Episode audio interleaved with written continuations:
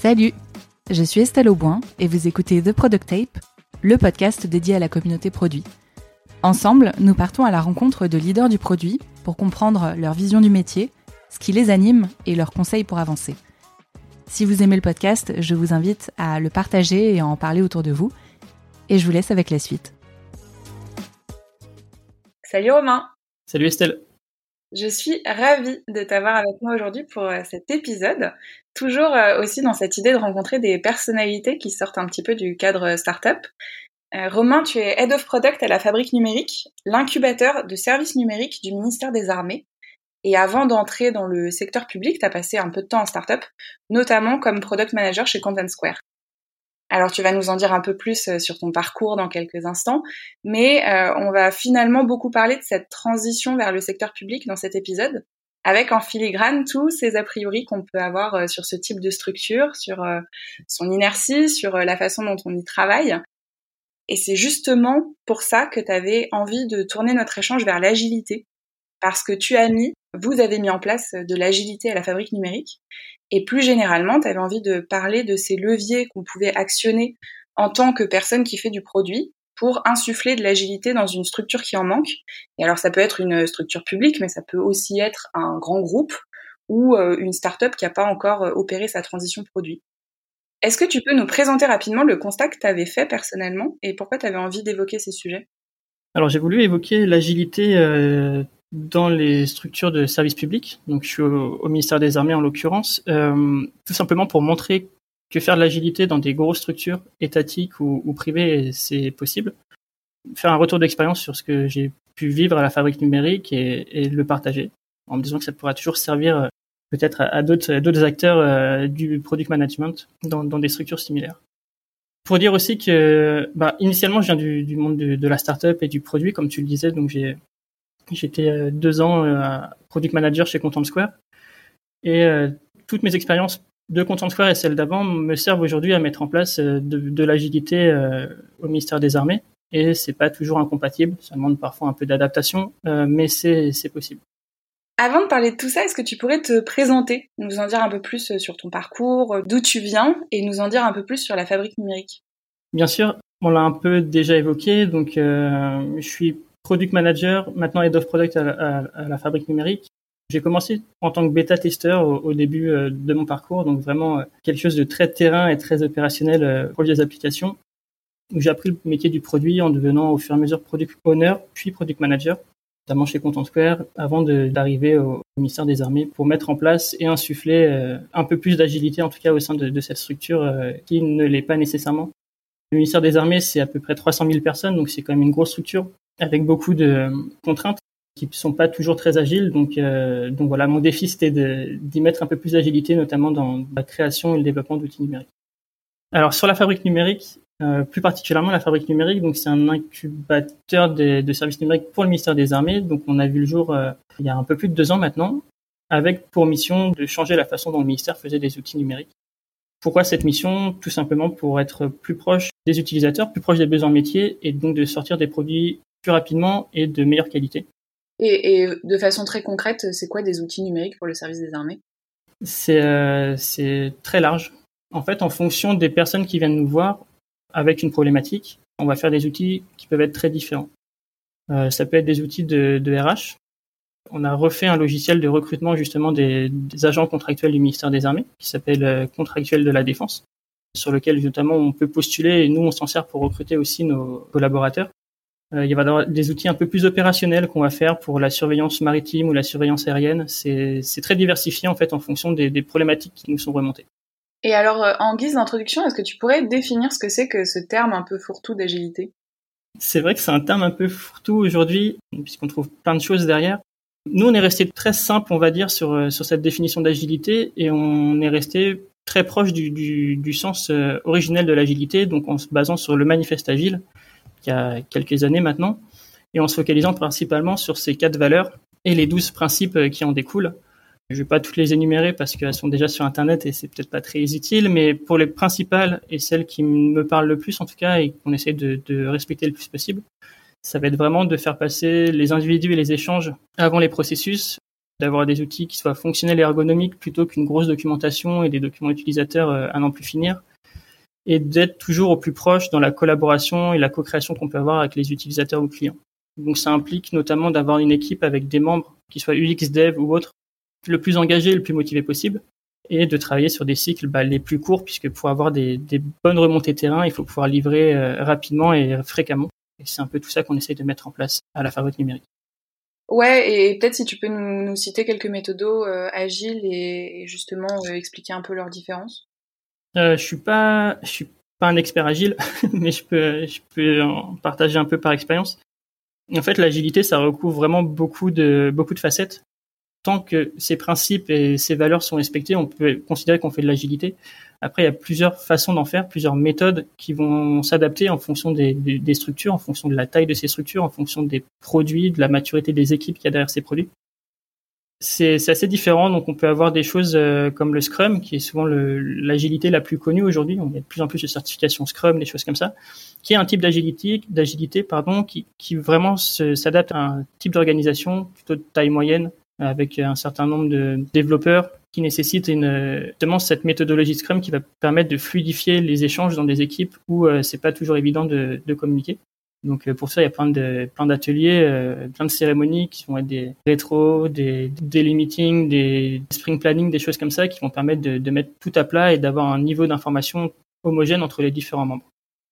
Il y a d'autres méthodes qui sont un peu moins euh, rigoureuses, on va dire, plus agiles ou plus flexibles. Enfin moi je les considère un peu plus agiles ou plus flexibles, qui vont être du, du Kanban ou du Lean, qui vont permettre d'aller très vite expérimenter des choses et de pouvoir avancer rapidement en flux tendu dans un cadre un peu plus ouvert que sur du Scrum où les sprints sont planifiés à l'avance. Même s'ils durent une à deux semaines, ils sont quand même relativement finis et cloisonnés, contrairement à du Kanban où on a un peu cette, cette agilité et cette possibilité de faire rentrer un peu plus facilement des choses imprévues. La dernière chose que je connais un peu moins, parce que j'en ai jamais fait pour l'agilité, c'est ce qu'on appelle le SAFE. C'est ce que beaucoup de grosses entreprises, et notamment le ministère, euh, veulent mettre en place ou tendent à mettre en place. Voilà, je connais pas particulièrement, euh, je suis pas particulièrement euh, fan de, de, tout ça puisque c'est dans les grandes lignes, en fait, c'est comment faire du Scrum à une très grosse échelle avec donc une stratification dans les rôles. Donc d'avoir des, des équipes Scrum qui sont pilotées par des product managers, puis eux-mêmes pilotés par d'autres équipes. L'idée, c'est d'avoir vraiment une la possibilité d'avoir toutes ces équipes qui vont dans une même direction et donc d'avoir un, un, objectif commun vers lequel tout le monde peut tendre, même si ça regroupe finalement des centaines euh, de personnes dedans. Pour donner un peu plus de contexte sur la fabrique numérique, est-ce que tu pourrais nous dresser un peu l'état des lieux de départ, en revenant notamment sur euh, l'ambition initiale de l'incubateur, sa mission et pourquoi c'était nécessaire de faire le choix des méthodologies agiles? Historiquement, donc la fabrique numérique, comme je le disais un peu en introduction, n'a à peu près deux ans d'existence. Et euh, le postulat de départ, c'était comment faire des outils qui soient de, meilleure qualité. Et par meilleure qualité, on entend principalement des outils plus tournés vers l'utilisateur et le besoin métier et répondre aux problématiques terrain, tout simplement. Notre mission, en fait, actuellement, c'est euh, changer la façon dont le ministère fait des outils numériques. Cette mission, pourquoi on veut la faire? Pour gagner en qualité. Et comment on gagne en qualité aujourd'hui? C'est en mettant en place justement ces méthodologies agiles. On met de la méthodologie agile parce que pour nous, en tout cas, on, pense que c'est une des meilleures façons de le faire. Ça ne veut pas dire que c'est la seule et que c'est la mieux euh, de façon absolue. Mais pour nous, à notre niveau, on pense que c'est la meilleure façon de le faire et on essaie de le faire sans avoir de, dogme agile qui va nous dire, bah tiens, on va faire que du Scrum, on va faire que du Kanban, en étant plus, le plus ouvert possible à tout ça et en respectant le plus possible, en fait, les utilisateurs.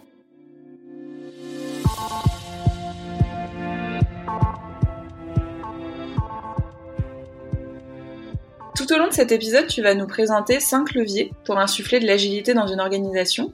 Et le premier levier, c'est le fait de travailler sur les mentalités et la culture interne pour les faire évoluer. Est-ce que tu peux nous en dire un peu plus? Oui, en effet, euh, il y a différents leviers. Alors, ils sont pas nécessairement séquentiels. Pour moi, c'est des choses qui arrivent à peu près en même temps, qui peuvent se compléter et qui sont parfois euh, très interdépendants. On commence par la mentalité, puisque finalement, faire de l'agilité, c'est quand même un changement de culture dans l'approche qu'on peut avoir des produits. C'est quelque chose qui pose quand même les bases, puisque cette approche, ce changement de mentalité et ce changement de culture, entre guillemets, doit venir autant par le haut que par le bas, pour pouvoir être pertinente et efficace, tout simplement. Par expérience, et c'est un peu un retour historique aussi sur ce qu'a pu faire la fabrique numérique et pourquoi la fabrique numérique a, aussi vu le jour. Initialement, Et c'est pour ça que je parlais d'avoir cette approche culturelle qui vient aussi par le haut. Initialement, c'est une volonté politique lancée par la ministre qui a voulu cette transformation numérique. Donc pour le ministère des Armées, en tout cas, la première phase, ça a été de voir aussi ce qui se faisait ailleurs. Et en recherchant ce qui se faisait ailleurs en France notamment, on a vu qu'à la DINUM, la direction interministérielle du numérique, la DINUM disposait déjà d'un incubateur euh, et faisait aussi ce qu'on appelait des startups d'État.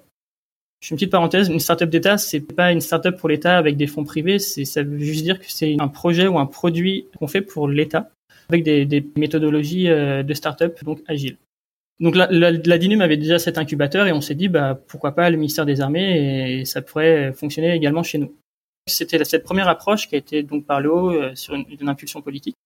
Et puis en interne, ça a quand même été un gros défi puisque c'est un gros changement de philosophie finalement d'avoir une, une approche agile dans du développement numérique dans une structure qui n'en a pas ou très peu fait et qui a toujours fonctionné plutôt sur du cycle en V avec des procédures assez euh, assez contraignantes tout simplement parce qu'il y a beaucoup de personnes et donc il faut un, quand même pas mal cadrer pour pouvoir avancer.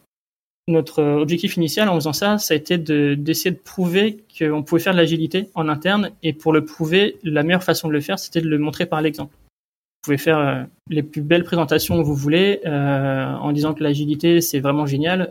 Il n'y a que vraiment le, résultat et le concret qui permet de montrer que c'est possible. Et c'est un peu l'approche qu'on a pris, quelque chose de, de très empirique et de, de très très concret.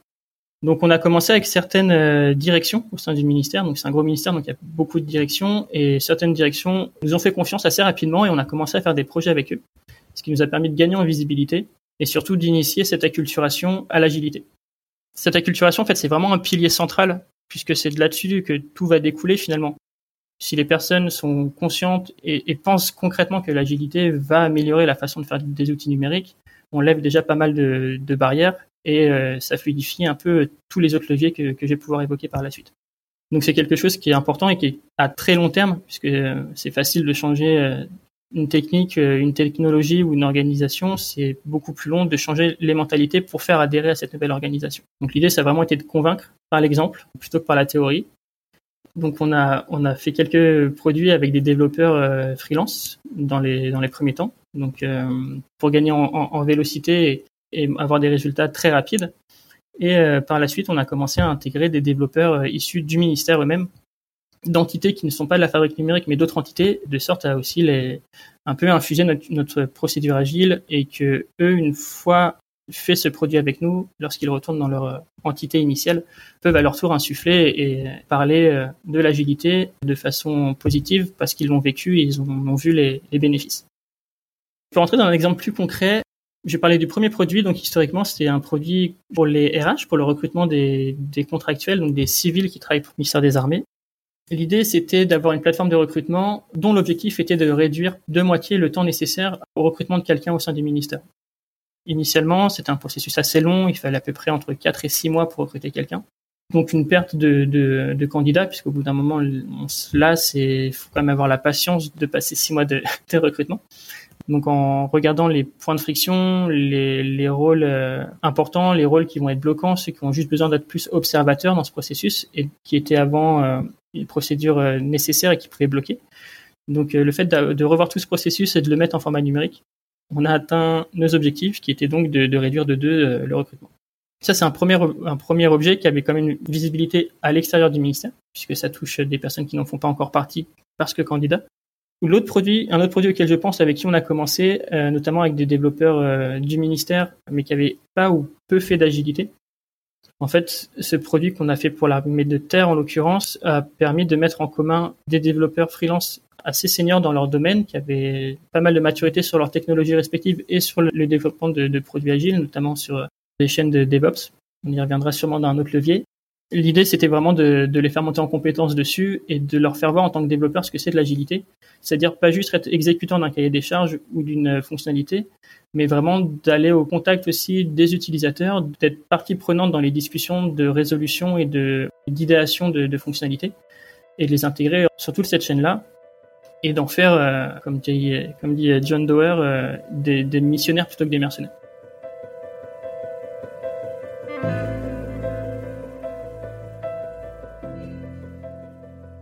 Alors le deuxième levier pour toi, c'est euh, de définir une organisation globale et des méthodes de travail claires. C'est ça.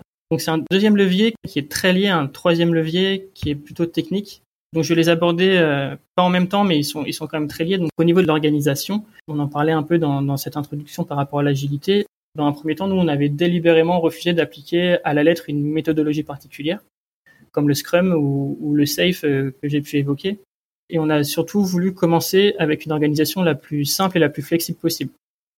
Sans ça, je parlais du, Lean et du Kanban qui, nous semblait assez adapté à notre structure et à notre structure de produit qui comptait, comme je vous le disais, à peu près deux développeurs, un UX et un POPM. Dans chacune de nos équipes, c'est une de nos particularités aussi, on a ce qu'on appelle un intrapreneur ou une intrapreneuse. C'est le référent métier, c'est la personne du ministère qui euh, soulève une problématique et qui rejoint la fabrique numérique pour justement résoudre cette problématique c'est vraiment un, rôle pivot et un rôle clé dans l'organisation puisque c'est vraiment le référent métier. C'est lui qui va nous permettre de comprendre le métier qu'il fait, les parties prenantes de son projet qu'on doit consulter notamment pour, pour intégrer les acteurs pertinents pour la résolution du problème. Donc on faisait pas mal de lignes, pas mal de Kanban, ça fonctionnait relativement bien puisqu'on avait des équipes réduites, la communication était très fluide et ça nous permettait de, tester et d'itérer très rapidement autant dans la phase de discovery que, dans la phase de delivery. Encore une fois, nous, on se focalisait vraiment sur l'objectif, c'est-à-dire faire vite et bien pour montrer l'exemple. Donc c'était vraiment sur les premiers projets, on utilisait vraiment cette, cette méthode-là pour montrer l'exemple le plus rapidement possible, puisqu'on avait, euh, bah, ça faisait un peu partie de notre, euh, pas de notre survie, mais il fallait qu'on puisse montrer l'utilité de notre incubateur. Donc on passait par ces méthodes-là parce que euh, on n'avait pas toujours le temps et on voyait pas toujours l'utilité de mettre en place une plus grosse organisation bien carrée comme peut l'être le Safe ou dans une moindre mesure le, Scrum. Donc nos projets ont commencé comme ça dans un premier temps. Et au fur et à mesure, on a évolué vers d'autres types d'organisations, en fonction aussi de, de, nos besoins. Donc comment on a opéré cette évolution d'organisation euh, Ça s'est fait assez naturellement. Et c'était simplement un choix interne en fonction de la situation à laquelle on, était confronté. Je vais revenir sur un point qui est, important et qui est vraiment central, en, tout cas pour nous à la fabrique numérique, c'est que quand on fait un produit, l'équipe qui est chargée de ce produit-là, autant développeur, UX, PM, l'intrapreneur, etc., on a une marge de manœuvre assez importante. C'est-à-dire qu'on a un objectif à régler, qui est la résolution de la problématique. Comment on va le régler On est complètement autonome dessus. Donc c'est vraiment euh, une équipe euh, empowered, pour reprendre un peu l'expression de Marty Kagan. Euh, c'est vraiment donner à, à, cette équipe l'autonomie et la confiance nécessaires pour atteindre l'objectif visé, qui est donc la résolution de la problématique. Donc comment on a changé, comment on a évolué? Bah, Tout simplement euh, par rapport à la situation et un peu par le fait accompli. C'est-à-dire que au début, les, méthodes et l'organisation qu'on avait qui étaient plus lean Kanban marchaient très bien. Puis on a commencé à faire des projets où on intégrait un peu plus de personnes avec un peu plus de, développeurs, notamment des développeurs qui venaient d'autres entités du ministère des Armées et qui n'étaient pas particulièrement rompus à l'agilité. Donc là, on a commencé à voir euh, les limites euh, de notre structure actuelle. Donc on a un peu appris à nos dépens. C'est-à-dire que on a vu les limites euh, en termes de, fluidité de la, communication.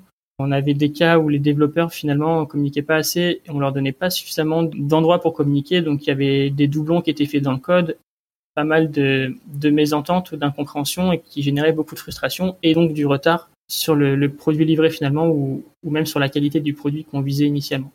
Donc on a un peu tout remis à plat, on a vu là où ça bloquait, ce qui allait pas, et donc, on s'est orienté dans ces cas-là sur une, méthodologie plutôt Scrum, puisque là, vraiment, le Scrum a apporté vraiment tous ses avantages. Donc, des cérémonies un peu plus cadrées, un rythme de développement un peu plus cadencé, mais qui permettait donc à chacun de savoir ce qu'il a à faire et de mieux communiquer sur ce qu'il fait et ce qu'il va avoir à faire. Donc là, c'est vraiment euh, lié à la situation, tout simplement, lié à la maturité des personnes de l'équipe, à la maturité du produit, dans les premiers mois, avoir du lean et du, du Kanban, c'est très pratique. Au bout d'un moment, quand on rentre dans une certaine routine de développement où le, le produit est déjà bien stabilisé, bah, c'est bien aussi d'avoir quelque chose de plus carré avec euh, des mises en production un, peu plus euh, cadrées et à, fréquence plutôt fixe, notamment pour les utilisateurs. C'est toujours un peu plus agréable d'avoir des, mises en production un peu plus réfléchies que euh, balancer un vendredi soir comme ça. Donc c'est vraiment lié au contexte plus qu'à une méthode en particulier. La méthode doit servir le contexte et l'outil et non pas l'inverse. Je trouve ça rassurant en fait euh, de, de porter ce genre de message. Je sais qu'à titre personnel, j'ai pu parfois être un peu euh, étonnée qu'on suive pas euh, en start-up, des sprints de deux semaines, comme l'intégralité de la place. donc du coup, je, trouve intéressant de se dire que finalement la, la méthode doit servir le besoin, doit servir la, la maturité aussi de l'équipe, et que finalement c'est pas très utile de plaquer des modèles qu'on voit partout, mais qu'il faut plus se poser par rapport à ce qu'on est en capacité de faire et de comment on a envie de s'organiser à court terme pour effectivement le, changer au fur et à mesure. Non, non, je suis, complètement d'accord avec ça. C'est euh, c'est une façon de voir l'agilité et une façon de voir le, développement produit. Je trouve, en tout cas à titre personnel, que c'est une très bonne façon puisque ça permet, euh, ça demande beaucoup d'adaptation, beaucoup d'adaptabilité, mais c'est euh, ça en vaut le coup en fait. le jeu en vaut la chandelle.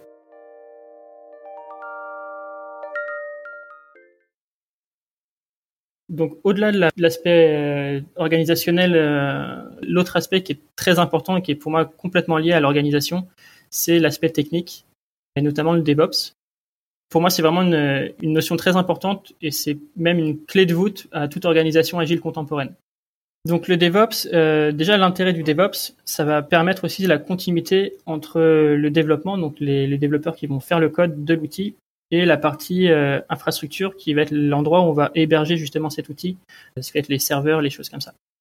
Aujourd'hui, euh, ça paraît logique que tout soit sur une même chaîne. Dans la plupart des startups, finalement, les développeurs euh, font leur code et finissent par pousser leur code et le poussent en production. Aujourd'hui, c'est à l'état de l'art, ça se passe généralement comme ça dans les startups. dans la plupart des ministères, en fait, c'est pas du tout le cas. On a deux chaînes complètement séparées. C'est-à-dire qu'on va avoir d'un côté les développeurs qui, une fois qu'ils ont terminé leur code, vont le transmettre à une autre équipe et c'est cette autre équipe qui va le déployer et le mettre en prod. En gros, c'est un peu comme si euh, vous aviez les développeurs qui finissent leur code et qui, qui balancent par-dessus un mur euh, le code à une autre équipe qui est dans un autre silo et qui va récupérer ce code et le mettre en production sans savoir ce qu'il y a vraiment dedans.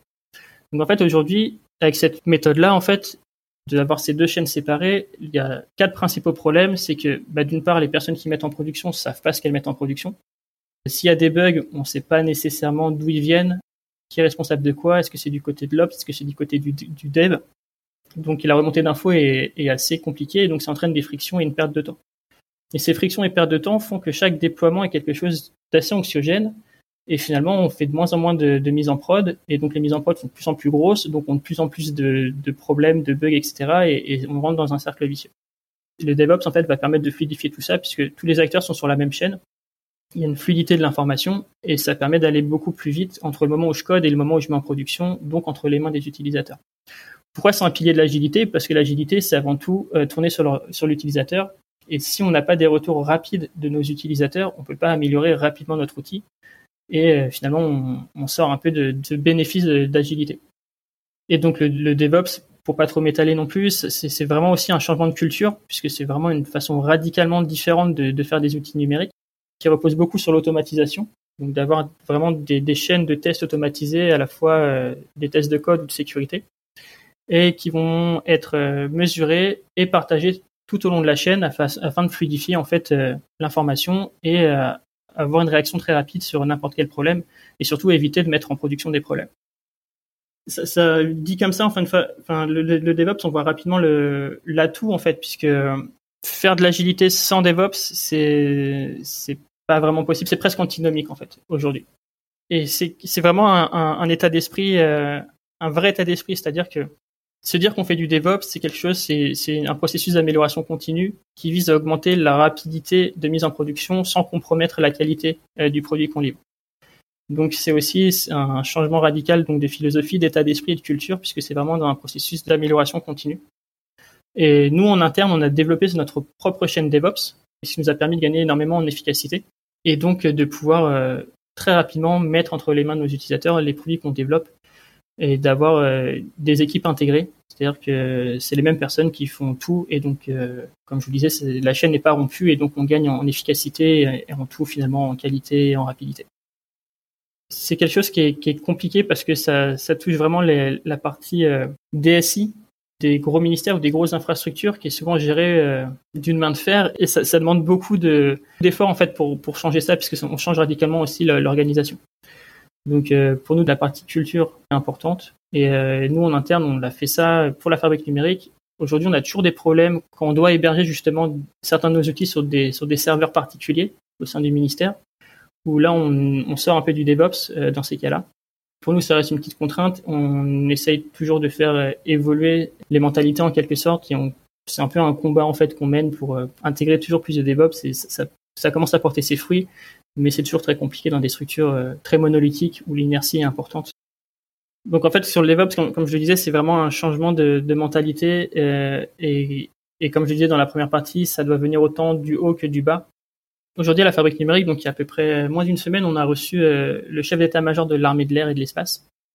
Pour vous donner un peu un ordre d'idée, c'est le chef de l'armée de l'air qui, est venu à la fabrique et à qui on a montré un peu les, avantages d'avoir un développement DevOps euh, et agile donc voilà, c'est ça fait aussi partie de nos, notre rôle à la fabrique numérique de, de faire comprendre autant en haut qu'en bas euh, les avantages de telle ou telle euh, méthodologie ou de tel ou tel euh, procédé pour que vraiment le ministère change radicalement la façon dont on fait des outils numériques pour en bénéficier le plus possible.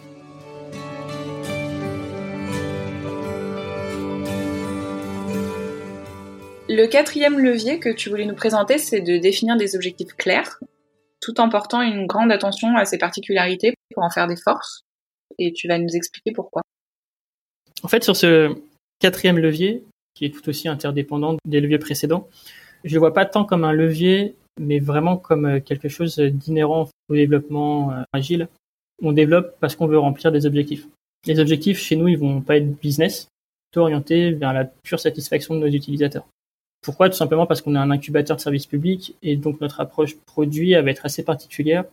Elle va plutôt être orientée euh, sur l'utilisateur plutôt que sur la monétisation du produit en lui-même. Dans tous les cas, ça reste euh, quelque chose qui est orienté par les objectifs, en tout cas qui est focalisé sur les objectifs, parce que si on n'a pas d'objectif, on peut pas vraiment avoir de but et donc les produits euh, n'ont pas vraiment de sens finalement, et ça peut se ressentir assez assez fortement pour les utilisateurs. Donc on n'a pas de ROI à proprement parler, mais on a quand même des objectifs et ces objectifs restent quand même le point central de nos produits. Donc on va plutôt trouver la valeur de nos produits euh, par d'autres moyens qu'un moyen euh, de ROI de monétisation et ça va être, euh, par exemple je vous le disais, pour le portail RH qu'on a fait, donc contractuel de la défense. Le but, c'est ça, a été de, réduire le temps de recrutement d'un agent au ministère. On va avoir d'autres objectifs qui vont être d'optimiser le temps de réaction par rapport à une situation aérienne ou maritime qui pourrait être dangereuse. Enfin, j'en donne un peu comme ça, mais un autre objectif, ça peut être aussi de faciliter le traitement d'une donnée ou d'une information pour limiter le nombre de personnes qui vont travailler sur cette donnée et cette information. Le fait de passer moins de temps dessus, ça va permettre à ces personnes de travailler sur d'autres tâches à plus forte valeur ajoutée. Donc directement, on va pas le monétiser, on va pas dire bah, notre produit rapporte euh, tant de ROI, mais c'est plus euh, bah, grâce à cet outil-là, on va passer moins de temps à faire euh, telle action, la personne va pouvoir faire autre chose ou tout simplement le temps passé à faire ça est moins long, donc euh, finalement, le temps étant de l'argent, on a passé moins, on a mis moins d'argent pour faire telle action. Donc c'est une sorte de monétisation indirecte. Mais ça reste toujours très particulier en fonction du produit, puisque pour mesurer la valeur ajoutée de nos produits, en fait, on va vraiment se concentrer sur l'objectif, c'est-à-dire pourquoi on développe ce produit, à quelle problématique il doit répondre, et quel indicateur maintenant va nous permettre de voir si on va ou non dans la bonne direction. On fonctionne par OKR en quelque sorte, hein, c'est avec des KPI c'est assez standard. Enfin, c'est ce qu'on trouve dans les startups, donc ça va surprendre un peu personne, mais c'est différent de, ce que j'ai pu constater euh, ici. Et finalement, c'est une approche assez intéressante. Moins business, mais plus euh, satisfaction et, utilité, on va dire. Donc en fait, cette contrainte de la monétisation, c'est aussi un certain luxe. Moi, je le prends clairement comme un luxe puisque on va plus être bloqué par euh, des contraintes on peut appeler ça des contraintes liées à la monétisation, mais on va plus s'orienter sur la satisfaction client et donc on va avoir un peu plus de liberté par rapport à notre créativité. Veut pas dire qu'on est en roue libre. C'est pas dire qu'on fait n'importe quoi. On a quand même un respect des délais, un respect des, contraintes, euh, qu'elles soient budgétaires ou par rapport aux objectifs qu'on s'est donnés, et surtout des contraintes liées à la qualité qu'on veut se donner pour les produits qui sortent de chez nous.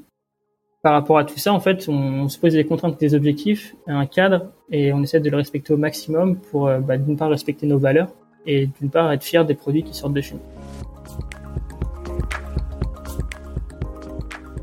Et alors, pour finir, euh, le cinquième et dernier levier, il est assez logique, finalement, quand on parle d'agilité. C'est de faire évoluer son organisation au fur et à mesure du changement d'échelle. C'est euh, un levier important. On, le trouve dans les startups quand on passe à des, à des périodes de, de, scale ou de choses comme ça. C'est quelque chose qu'on est plus ou moins en train de, de, connaître ici, en tout cas à la fabrique numérique. J'en avais un peu parlé tout à l'heure par rapport aux organisations. Donc, euh, on a commencé sur du Lean, du Kanban, on est passé de plus en plus au Scrum, etc vraiment pour les, produits euh, qu'on développe en tant que tel. Aujourd'hui, on grossit, donc on a de plus en plus de produits qui rentrent, de plus en plus de personnes qui font appel à nous parce que bah, ça tombe bien, on a réussi à faire nos preuves et à prouver que ça fonctionnait bien et qu'on pouvait donner euh, complète satisfaction à nos utilisateurs sur des problématiques qui nous, rapportent. Maintenant, euh, notre objectif aussi, c'est de capitaliser sur ce qu'on a déjà fait pour pouvoir être beaucoup plus performant, pouvoir réutiliser des choses qu'on a fait et qui ont marché dans les nouveaux produits ou des méthodes tout simplement qu'on a expérimentées et qui ont marché et donc d'apprendre au fur et à mesure de nos expériences. Donc ça nécessite bah, tout le temps de la réorganisation. Donc je reviens sur mon levier 2 en fait.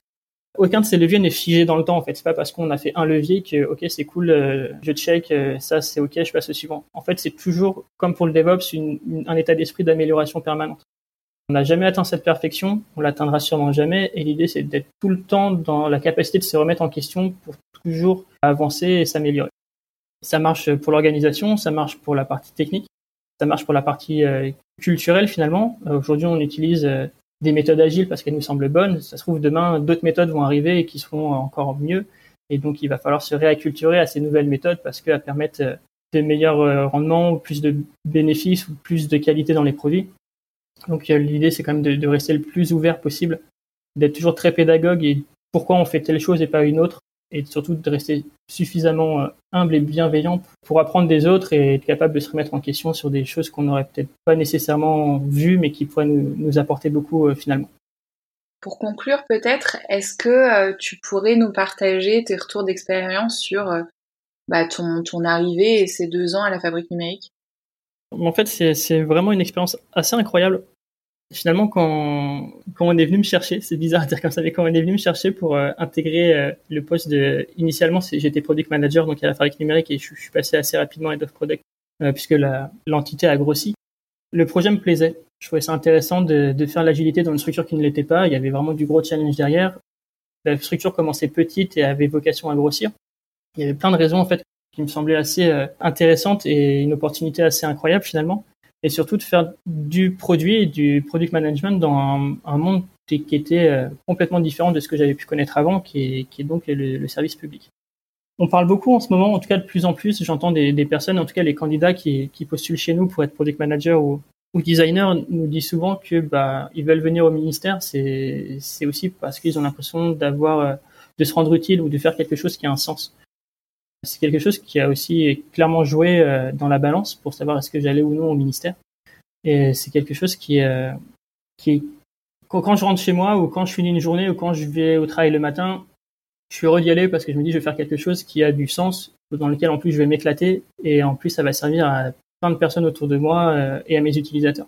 Donc c'est quelque chose qui est, vraiment cool en fait d'avoir cette, cette opportunité tout simplement. Et là où ça peut être paradoxal, c'est que finalement, mon expérience euh, à la fabrique numérique, c'est peut-être l'expérience la plus agile que j'ai pu connaître.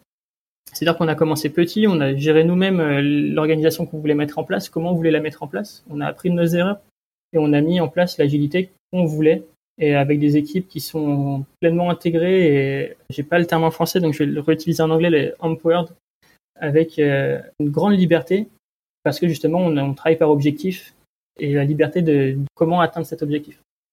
Donc voilà, je travaille aussi avec des personnes qui sont assez, euh, assez incroyables, qui sont surtout volontaires et impliquées, autant au sein de la fabrique numérique que euh, nos utilisateurs au sein du ministère des Armées, euh, pour qui c'est une vraie révolution et ils, se rendent vraiment compte de l'atout que ça peut avoir d'avoir des, des, des, personnes qui les écoutent et qui vont collaborer et co-créer avec eux l'outil qui répondra à leurs problématiques. C'est vraiment un grand kiff en tout cas de, de pouvoir travailler dans ces conditions.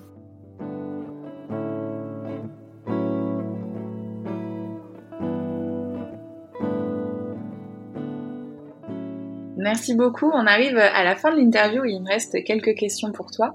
La première, c'est euh, quel est le meilleur conseil qu'on t'ait donné? Alors, c'est un conseil qu'on m'a donné quand j'étais chez Content Square, que j'essaie de garder le plus possible. On m'a dit, prends pas les échecs personnellement, mais par contre, apprends d'eux. C'est quelque chose qui est assez dur finalement quand on est product manager. On a tendance à prendre vraiment les... chaque échec, que ça soit une mauvaise mise en prod, une fonctionnalité qui sert à rien, enfin, qui a pas autant de valeur qu'on l'aurait souhaité, à le prendre très personnellement et ça peut être parfois assez assez frustrant ou décourageant, mais c'est pas le plus important. Euh, c'est un échec, ça a eu lieu, on passe à la suite et surtout faut apprendre de pourquoi ça a eu lieu pour pouvoir rebondir. Et c'est un état d'esprit que j'essaie de garder le plus possible, mais en tant que PM, enfin tu le sais sûrement, on est toujours attaché à ces produits, donc euh, ça demande toujours un peu de, un peu d'effort de se détacher et d'avoir ce lâcher prise par rapport à, tout ça. Est-ce que tu aurais des ressources que tu aimerais partager, qui t'ont aidé à progresser? Oui, bien sûr, j'ai des ressources que j'ai utilisées à mes tout débuts.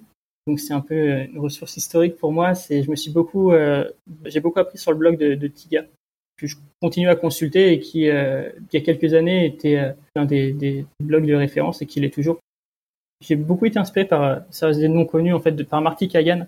J'ai pas lu son dernier livre, mais j'avais lu Inspired, qui, m'avait beaucoup appris, en tout cas, sur le product management et que j'avais vraiment beaucoup apprécié, notamment son, blog, euh, la Silicon Valley Product Group. Bah, récemment, il y a le ticket. Je sais pas si tu connais, mais qui est une sorte de newsletter qui est, assez récente. Mais j'aime bien le ton un peu dégagé, tout en traitant de sujets assez assez pertinents et sérieux. Et c'est quelque chose que j'apprécie pas mal. C'est rapide à lire et, ça permet de, se tenir informé. Et ton podcast, c'est pour ça que je suis là aujourd'hui. C'est en l'écoutant et je me suis dit que ça peut être une bonne opportunité de partager mon retour d'expérience aussi euh, avec toi et les personnes qui peuvent nous écouter. Merci beaucoup. Et, euh, et pour finir, est-ce que tu aurais une application à recommander? Je suis assez lean en fait dans mes usages numériques, donc j'ai pas énormément d'applications sur mon téléphone. J'utilise beaucoup Citymapper. Je crois que c'est une des applications que j'utilise le plus, qui est pas nécessairement une application très récente, mais en tout cas m'a souvent sauvé la vie à Paris ou à l'étranger. Donc c'est une application que, que j'apprécie beaucoup par son ergonomie et son aide en tout cas. Merci beaucoup Romain. Si les auditeurs, les auditrices veulent poursuivre cette conversation autour de l'agilité ou sur un autre sujet avec toi, ils peuvent te contacter par quel canal? Je suis euh, assez réactif sur LinkedIn. Je pense que ce sera le canal le plus simple pour me contacter. Super, merci beaucoup. Merci à toi. Si vous avez écouté jusqu'ici, c'est probablement que cet épisode vous a plu. Si c'est le cas, je vous invite vraiment à vous abonner pour ne rien rater des prochaines sorties. Et si vous voulez m'aider à faire connaître le podcast, vous pouvez lui laisser 5 étoiles et en parler autour de vous. À très vite!